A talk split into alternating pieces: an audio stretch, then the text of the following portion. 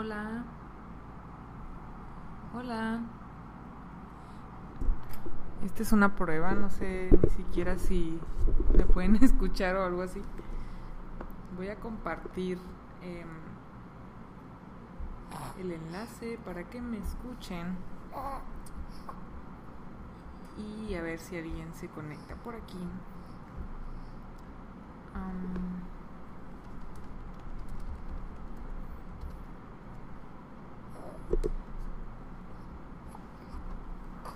Si alguien se conecta, estamos en la plataforma de Spreaker y también pueden ver em,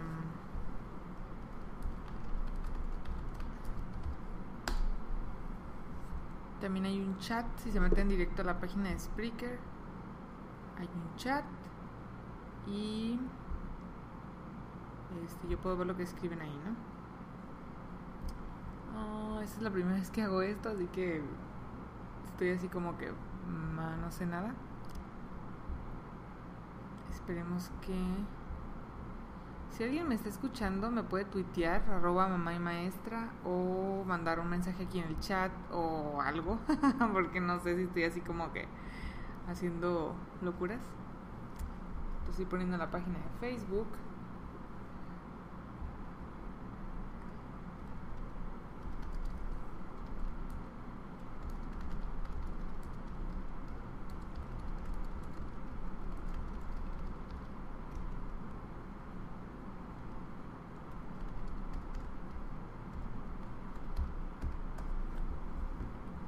Ok. Ya lo puse en Facebook.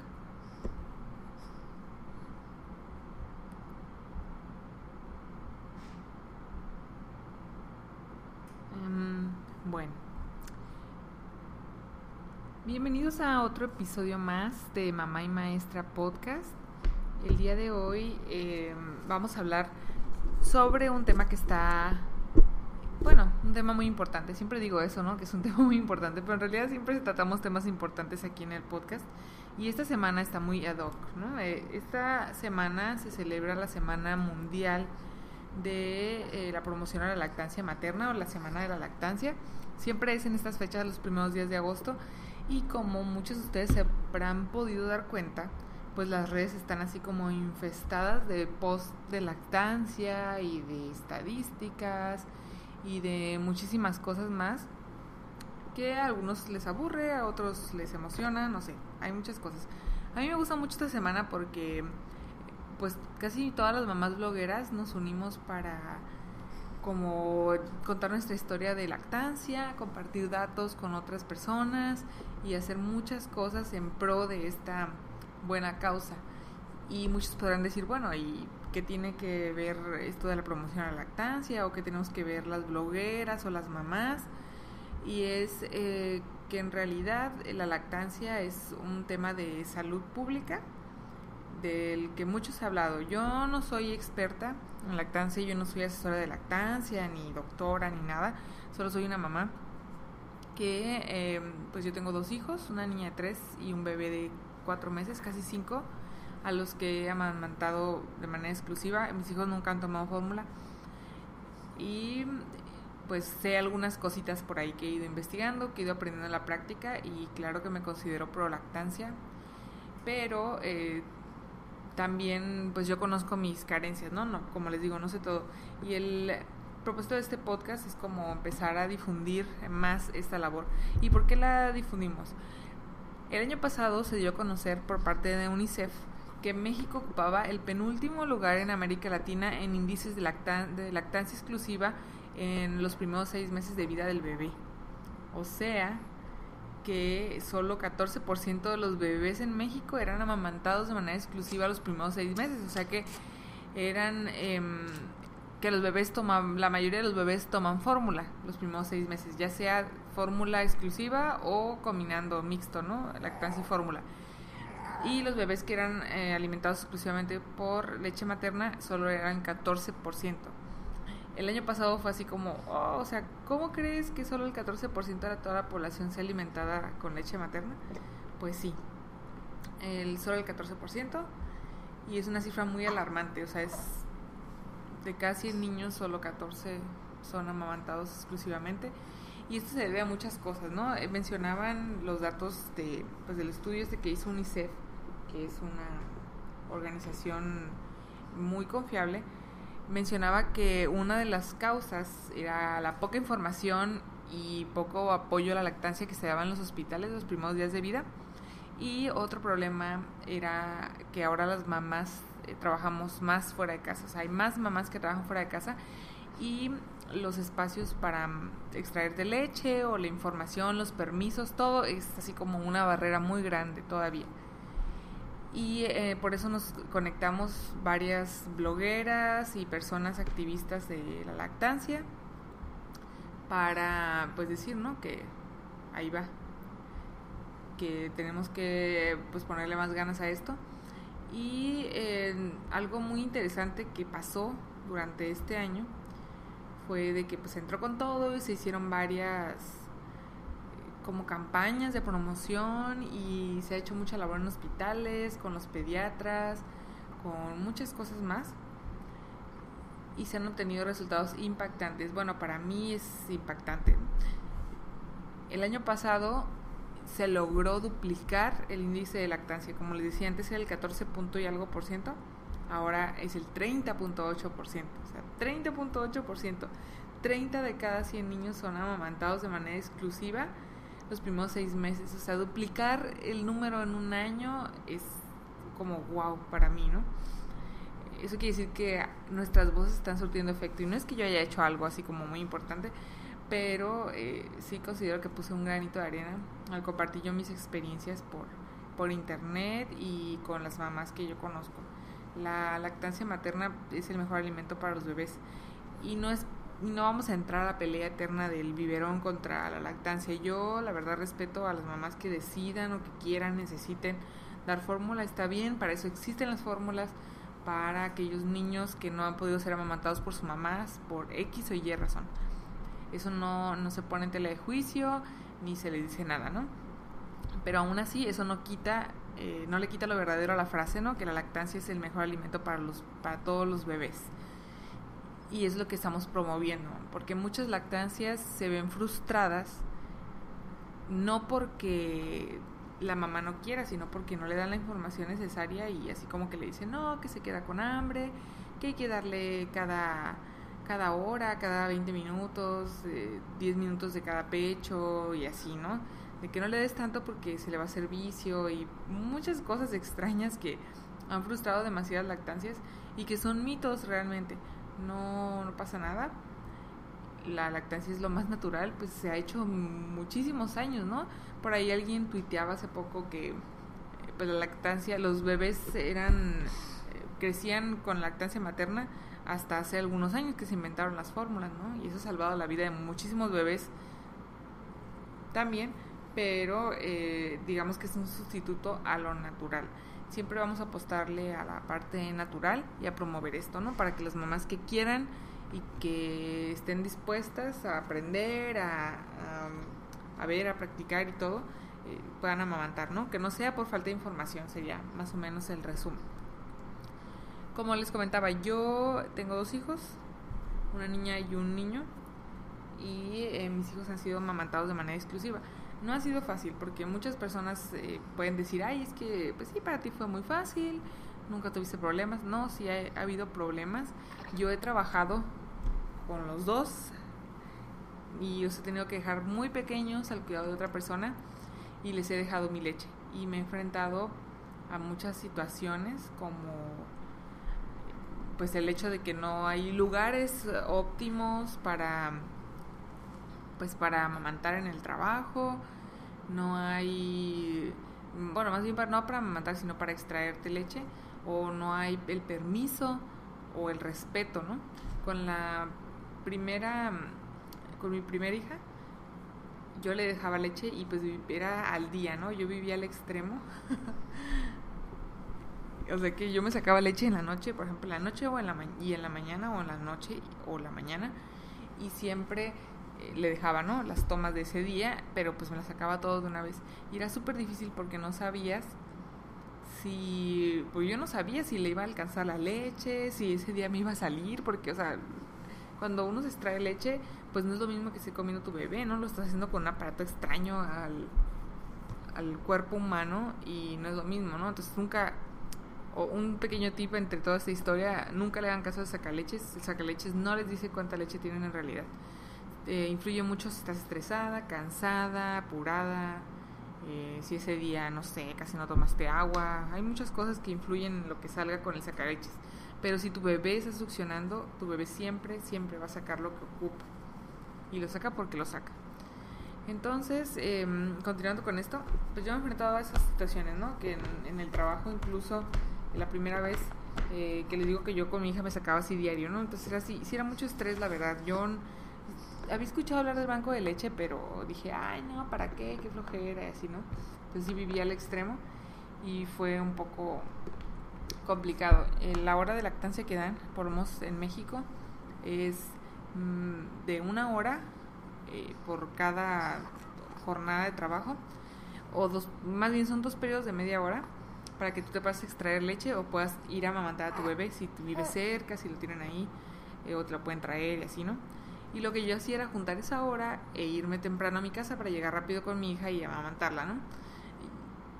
Eso me funcionó un tiempo, pero eh, ya después me di cuenta, bueno, más bien con mi segundo hijo ahora, que lo dejé a él un poquito más chiquito que a mi hija, me di cuenta que en realidad eh, retirarme una hora temprano no me iba a ayudar a, mantener la producción y a la, extracción necesaria ¿no? de la, que yo necesitaba para tener como pues la suficiente leche para mi hijo. Un, de hecho, hace poco tuvimos una entrevista, eh, iba a venir, iba a estar para el podcast, pero no estuvo siempre. Y eh, lo puse como entrevista escrita en el blog, que es Mariana Villalobos, de Fundación Lobos, y es una abogada súper pro lactancia. Y ella me comentaba eso, ¿no? Que lo mejor para las mamás trabajadoras era aprovechar esos dos periodos de media hora para extraerte leche y así mantener la producción. O sea, te extraes leche cada, eh, cada tres horas, cada cuatro horas y así mantienes la un poquito más de producción para tu hijo, ¿no? Que sería como más o menos tienes que sacar cada vez que tomaría tu hijo, ¿no? Si tú estás con tu hijo y tu hijo más o menos toma cada dos horas, pues cada dos horas te tienes que extraer, ¿no? En este caso que nomás dan dos periodos de media hora, pues se puede llegar a un consenso de con el jefe de que te dé mejor tres periodos de 20 minutos o así como seis de 10 minutos, no sé. Se puede llegar a un consenso para que puedas mantener tu producción, si no dos periodos de media hora están muy bien. Entonces con este bebé así le estoy haciendo. Y em, me extraigo leche en la escuela. Y ahora me he enfrentado a otra cosa, ¿no? El, el que no hay em, el que no hay espacios ni respeto, ¿no? Yo trabajo en una escuela y pues en la escuela, ya saben, cada salón pues tiene niños, gente todo el día, es mucho movimiento. Mi salón es una es súper pequeñito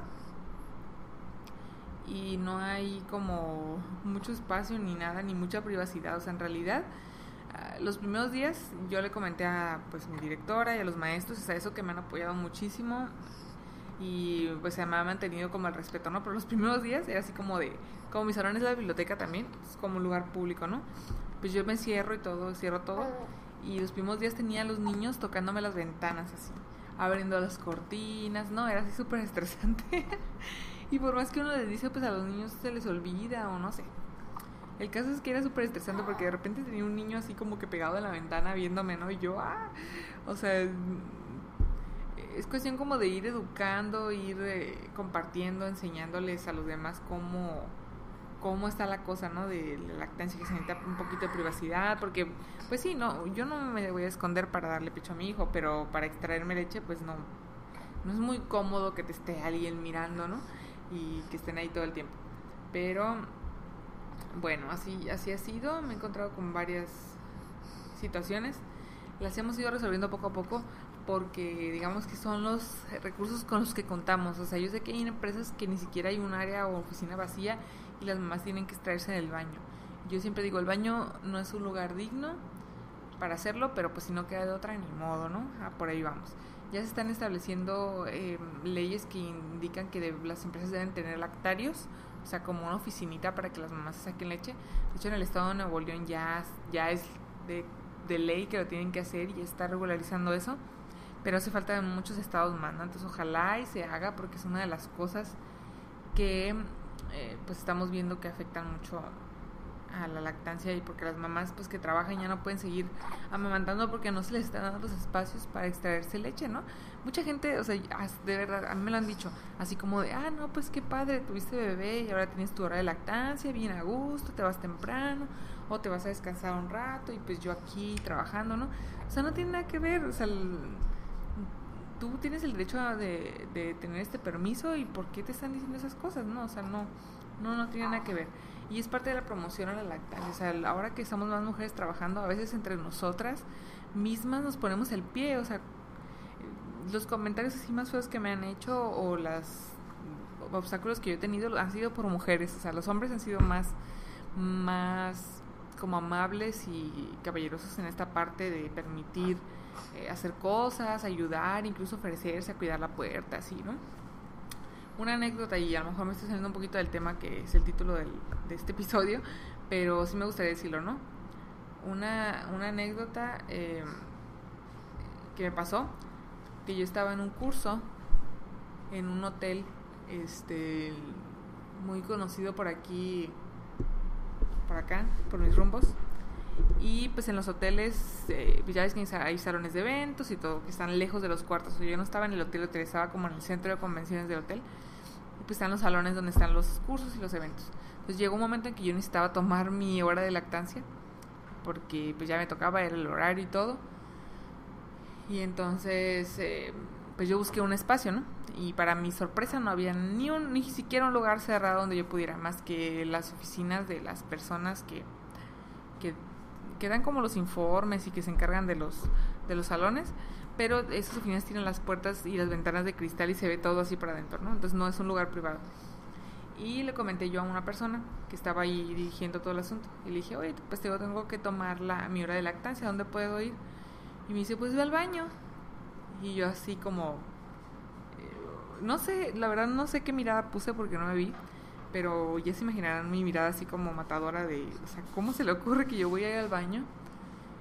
Y me dijo, ah, pinzas, ¿la vas a guardar? Y yo así como de, pues sí, o sea, no me voy a sacar leche para tirarla, ¿por qué? ¿Por qué la voy a tirar, no? Entonces, fue así como de, no, pues dile a fulanita persona. Entonces ya fui con la que dirigía, daba los informes de los eventos y me dijo que podía entrar a su oficina, aunque tuviera las ventanas así, ¿no? Dije, bueno, me pongo de espaldas a la ventana y no pasa nada. Entonces, eh, pues ya, me iba entrando y me dijo, ah, te vas a tardar mucho porque van a, van a estar entrando y saliendo personas. Y yo así como de, o sea, ¿por qué me ofrece un lugar si no, si no va a haber privacidad, no? O yo le dije lo que iba a hacer, que me iba a sacar leche y todo, y que necesitaba un lugar cómodo y pues por unos minutos nada más. Y así como que me estaba apurando. yo noté así como que la verdad no quería prestarme la oficina y pues dije yo, no, pues ni modo. Entonces me fui y la verdad estaba un poco molesta. No, me molestó mucho porque no, no se me hizo justo que ni siquiera se preocuparan. O sea, yo estaba en un, en un dilema, no era un problema así gravísimo, pero yo estaba en un dilema porque yo necesitaba sacarme leche. Las que amamantamos sabemos que cuando los besos chiquitos llega un momento en que los pechos se te ponen así duros, ¿no? De, y empiezas a mojarte toda. Pues yo ya estaba en ese extremo y ya necesitaba sacarme leche. Entonces sí me molesté un poquito, y, pero me aferré y dije, no me voy al carro. Estábamos casi a 40 grados yo no me voy a encerrar en mi carro a sacarme leche. Porque no, no se me hacía justo. O sea, estaba en un hotel porque no me ofrecieron la, una, no sé, no la habitación, sino otra oficina, un saloncito, porque había muchos salones de, de donde eran los cursos, habían desocupados y no me los ofrecieron. Y yo le pregunté que si podía tomarlo y me dijeron que no. Me mandaron a una salita común que estaba en otro complejo así de salones, pero una sala común. Entonces yo le dije, bueno, ¿y en sala común entra gente? Y me dice, sí, pero pues ahorita no hay nadie, no creo que entre gente, ¿no? Voy a la sala común y están personas de limpieza entrando y saliendo, entrando y saliendo con catering, con un montón de cosas, ¿no? Y así como, no, pues ni modo, yo estaba en ese extremo de que ya no puedo más. Y lo que hice fue, em, pues meterme, pues querer como sentarme, ¿no? Para hacerlo.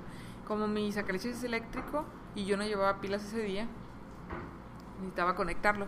Y los sillones estaban muy lejos de donde estaba la conexión, entonces ahí estaba yo jalando muebles y todo. Y una chica de la limpieza me vio, ¿no? Entonces le, le comenté, oye, este, ¿me pueden prestar un saloncito de los que están ahí desocupados sin ni un alma? Y me dijo, ay, pues no sé, es que, ay, bueno, está bien, me dijo. Y me pasó, me abrió la puerta, me abrió la ventana para que entrara aire, me puso una silla y me ayudó a, a que yo pudiera sacarme leche bien este tranquila, ¿no? Entonces ya pude y todo. Y me dijo que me iba a hacer guardia en la puerta. O sea, bien buena onda la muchacha. Era la muchacha de la limpieza. O sea, yo estuve con directivos, gerentes y todo. Y nadie, nadie me pudo dar una solución. Y no con esto quiero decir que van a estar ahí buscando atenderme, no. Pero por lo menos así como de, no, ¿sabes qué? Este, ve con tal persona y te puede ayudar, o métete a un saloncito. O sea, ¿qué les costaba prestarme un salón desde el principio? Nadie lo estaba usando y lo usé no más de 15 minutos. O sea, ¿en qué les afectaba? Pero bueno, ahí te das cuenta la, la cultura de la lactancia que hay y de que a veces las personas que nosotros creemos que no nos van a entender o que porque tienen menos estudios o que tienen una posición diferente a la de nosotros, pero, o sea, ellos ella fue la que mejor me entendió, o sea, fue más humana conmigo y yo espero serlo con otras mamás también que estén amamantando. ¿no? Y a propósito de todo esto, ya, después de tanto choro, em, me gustaría que habláramos sobre eh, lo de la lactancia, sobre beneficios de la lactancia sobrevalorada. Bueno, los que los beneficios de la lactancia están sobrevalorados. Esta semana me encontré con un con el artículo, con un artículo que escribió una buena amiga, me, me cae muy bien, en Baby Center, y pues yo sé que escriben para ganar vistas y compartir información y todo. Yo no tengo nada contra ella, quiero aclararlo bien. Eh, pero el artículo a mí no me gustó.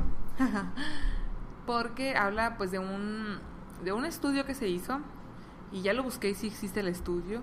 Em, que lo hicieron en la Universidad de Ohio. La doctora Cindia G. Collen y David M. Ram, Rami Ramey entonces ellos hicieron esto, un estudio donde compararon los beneficios de la lactancia y los beneficios de la fórmula. Y el, como lo característico de este estudio es que hicieron estudios entre hermanos, o sea, un hermano que era alimentado con fórmula, otro amamantado y pusieron, pudieron hacer la comparación. Entonces, digamos que hay como preferencia genética y toda la onda, o sea, no, no está así como tan a la y se va. Pero bueno, el, lo, las conclusiones de este estudio, y que todo el mundo está confiando así muchísimo en él, fue eh, que estudiaran por bastante tiempo, ¿no? Porque incluyeron niños de entre 4 y 14 años de edad y empezaron a hacer las comparaciones de, de todo, ¿no? De vivienda, raza, es un estudio como muy diverso. Y dice eh, que los niños que fueron amamantados y que estuvieron y los que no fueron amamantados tuvieron casi el mismo desarrollo, o sea, no, que no hubo gran diferencia. Y por eso mm, el título del estudio es como que están sobrevalorados los beneficios de la lactancia. O sea, para empezar, em, ese título de sobrevalorados se me hace muy eh, como demasiado definitivo. O sea, no me, no me agradó porque das a entender como que, bueno, la lactancia y la fórmula son iguales o sea, sí puede ser que los niños se o sea, realmente los niños se desarrollan bien si toman fórmula o, o son lactados, pero no me puedes Ay, tenemos visitante aquí. pero no me pueden decir que es lo mismo, o sea, no no los, y no lo dicen como tal, pero lo insinúan. Entonces, este no me, no me agrada eso, ¿no? El, por aquí me están escuchando algunas personas que están de acuerdo conmigo y hablábamos de eso, ¿no? Del, de los beneficios de la lactancia que están sobrevalorados. Entonces, eh, bueno, seguimos con este estudio que se hizo, ¿no? Ya eh, les voy a pegar aquí en el chat la liga del estudio original en inglés para los que quieran leerlo por si quieren ver aquí en, el episodio de Spreaker, eh, ahí van a encontrar el, estudio como completo. Pero bueno, eh, lo que a mí no me gustó del artículo de cómo han tratado esta información es que quieren decir que es lo mismo. Pero bueno, o sea, este es un estudio contra 20.014 que han hecho los de la UNICEF, los de la OMS, la Organización Mundial de la Salud. Em, muchas personas como han hecho ya estudios que determinan que la lactancia es el mejor alimento para los bebés. En realidad no necesitamos ningún estudio que nos aclare eso, pero bueno, por si alguien tiene una duda, ya se han hecho los estudios. Y, em, y todo eso, los beneficios que tiene la lactancia. Yo sé que algunas veces como que sí, algunas cosas son así como súper mágicas, ¿no? Que dicen, ay, es que los niños amamantados son súper más inteligentes que todos y que este, nunca se van a volver delincuentes y cosas así. O sea, no, eso tampoco tiene mucho que ver con la lactancia. O sea, sí tiene algo, algo que ver, pero no es como concluyente. Eh, yo como maestra les puedo decir, o sea, hay niños amamantados que son muy brillantes, que tienen eh, altas capacidades, eh, que son superdotados, como decimos, y hay niños que fueron alimentados con fórmula que también son superdotados, o sea, puede influir un poquito, pero no es decisivo para esas cosas, ¿no? Igual hay delincuentes muy inteligentes y no quiere decir que las personas que tengan un CI alto sean súper buenas personas y buenos ciudadanos, ¿no? Entonces también igual con esto. Pero eh, estamos hablando de los beneficios de la salud pública. Y en cuestión de este artículo que mencionamos aquí, pues sí, o sea, a mí se me hace como el título demasiado polémico o algo así, porque mm, no sé, no sé qué pretenden con eso. Pero, eh, pues no sé, o sea, a mí la verdad que muchas personas me han dicho, no, pues es que es lo mismo y todo. Sí, sí, o sea, tus hijos van a crecer bien y todo, pero lo mejor es como lo natural. Y allá tú, pues si tú no quieres amamantar y todo, está bien, o sea, no antes este, no, no hay problema, o sea, haz lo que tú quieras, pero no digas que la lactancia no es, eh, no es lo mejor para los bebés, ¿no? Sí lo es. E incluso, este, en este estudio menciona que, em, a ver, déjeme leer, que en el, eh, la doctora esta Colen observó a más de 8.000 niños y em, mm, Dice que el estudio midió entonces 11 factores resultantes entre hermanos, incluyendo el índice de masa corporal, la obesidad, el asma, las diferentes medidas de inteligencia y hiperactividad y el apego a los padres. En realidad no son todas cosas de salud, pero bueno, esos fueron los algunos de los 11 cosas que midió. Y la única diferencia significativa que hubo, o sea que todos se desarrollaron igual, ¿no? Según ese estudio. La única diferencia significativa fue en el asma, que en el asma pues los niños con que eran amamantados pues tenían mm, menor tendencia al asma o menores problemas con el asma.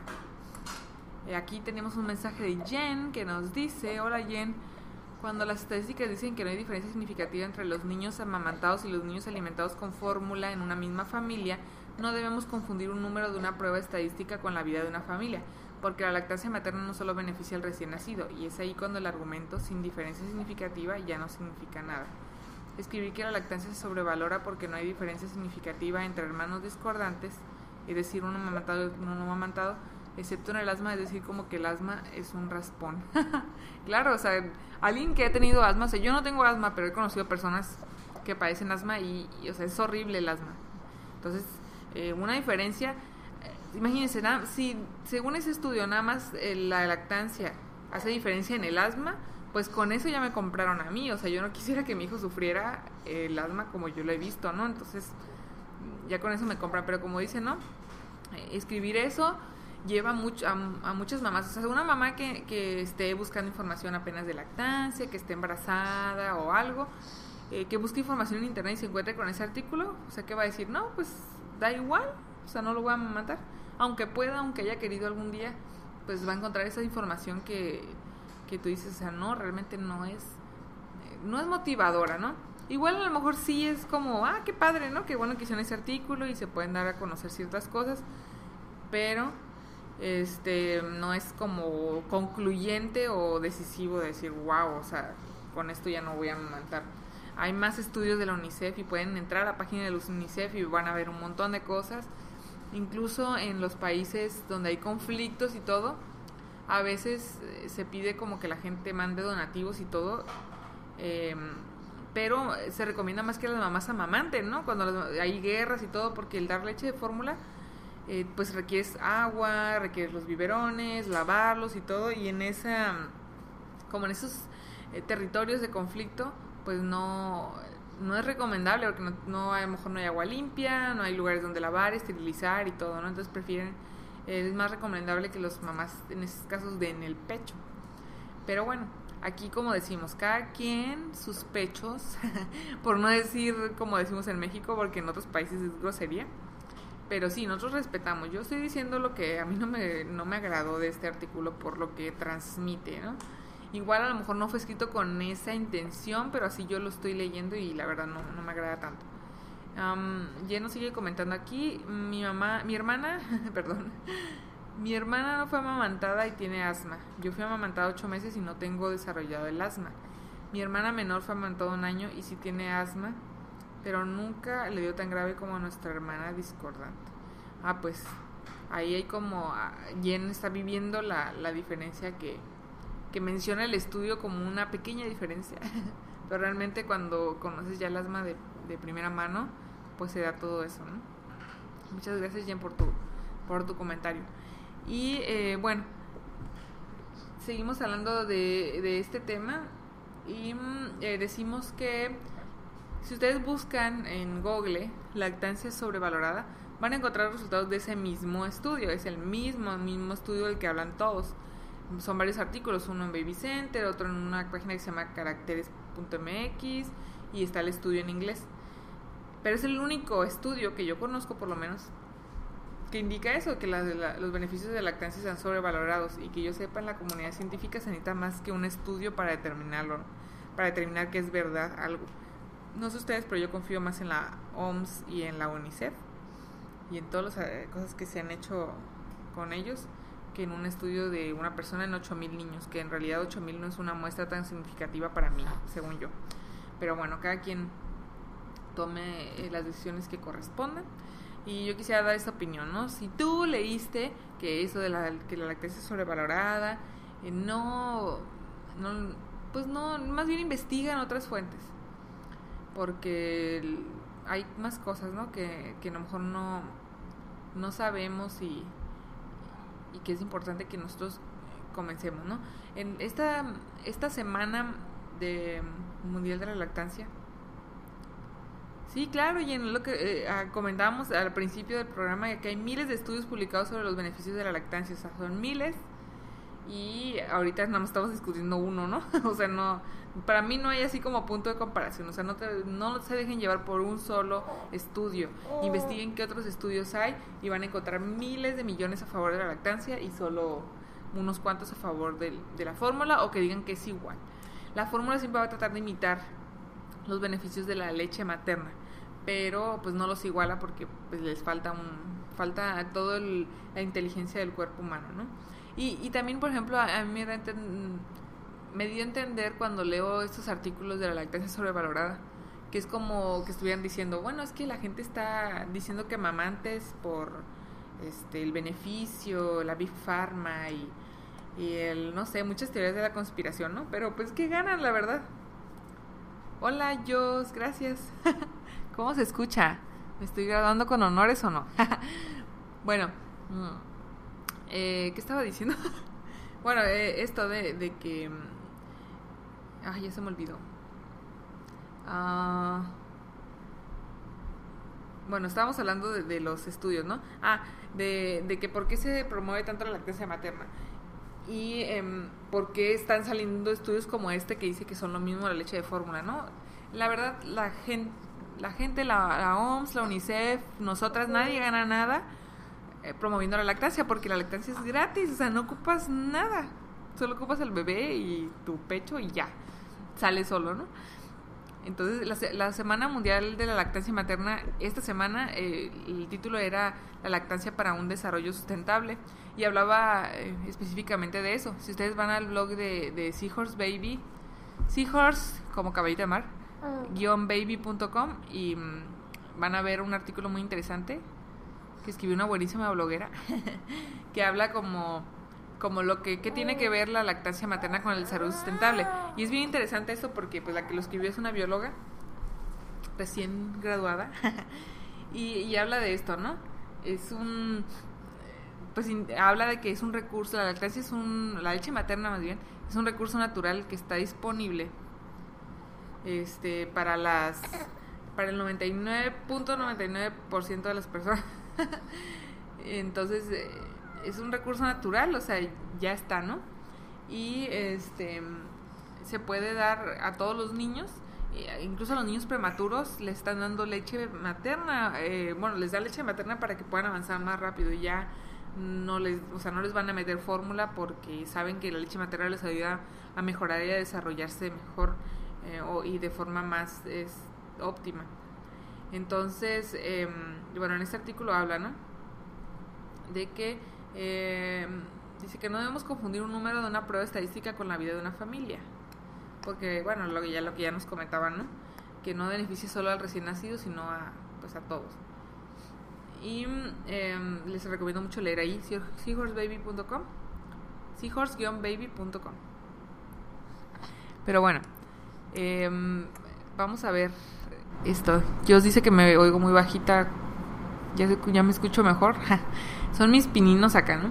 Pero bueno, entonces terminamos, eh, vamos a terminar ya este episodio, que me quedan nueve minutos de producción en vivo. Creo que estoy un poco lejos del micrófono, pero bueno, vamos a decir que mm, a mostrar las conclusiones, ¿no? En ese episodio de que hablamos de que el índice de lactancia en México subió, se dobleteó 30.8%, bravo, uh. aunque por ahí luego me dijeron que también subió el índice de pobreza y que a lo mejor está relacionado, pero yo no le veo relación, la verdad, o sea, solo quieren decir que la gente, las personas están amamantando porque no tienen dinero para comprar la fórmula o no sé. Bueno, eso se tendría que investigar, pero yo creo que, que las personas están amamantando porque ahora son más conscientes de que es lo, lo mejor para los niños. Eso quiero creer y eso estamos promoviendo aquí.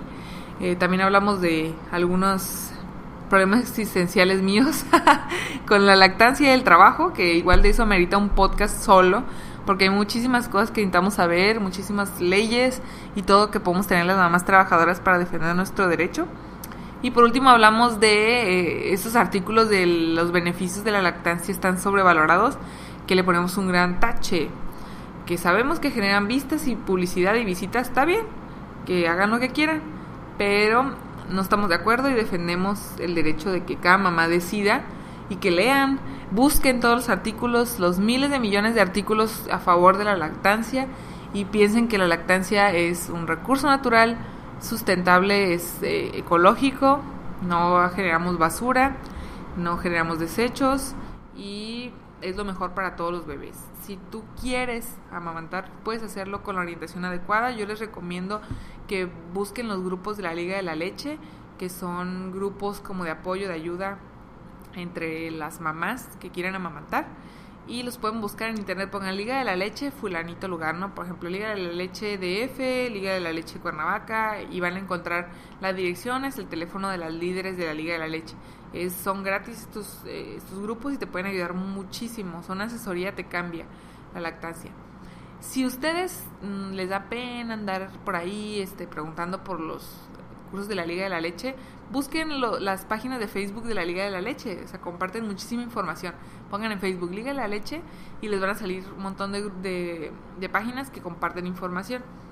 Y si aún así pues quieren como algo más personalizado, hay grupos de Facebook de asesoras de lactancia, que igual, o sea, lo mejor es que te den una asesoría en vivo, pero pues si te da pena, si no tienes acceso lo que sea, busca eh, los grupos de consultas Alba Lactancia Consultas Alba Lactancia y otro grupo que se llama Asesoras de Lactancia Online.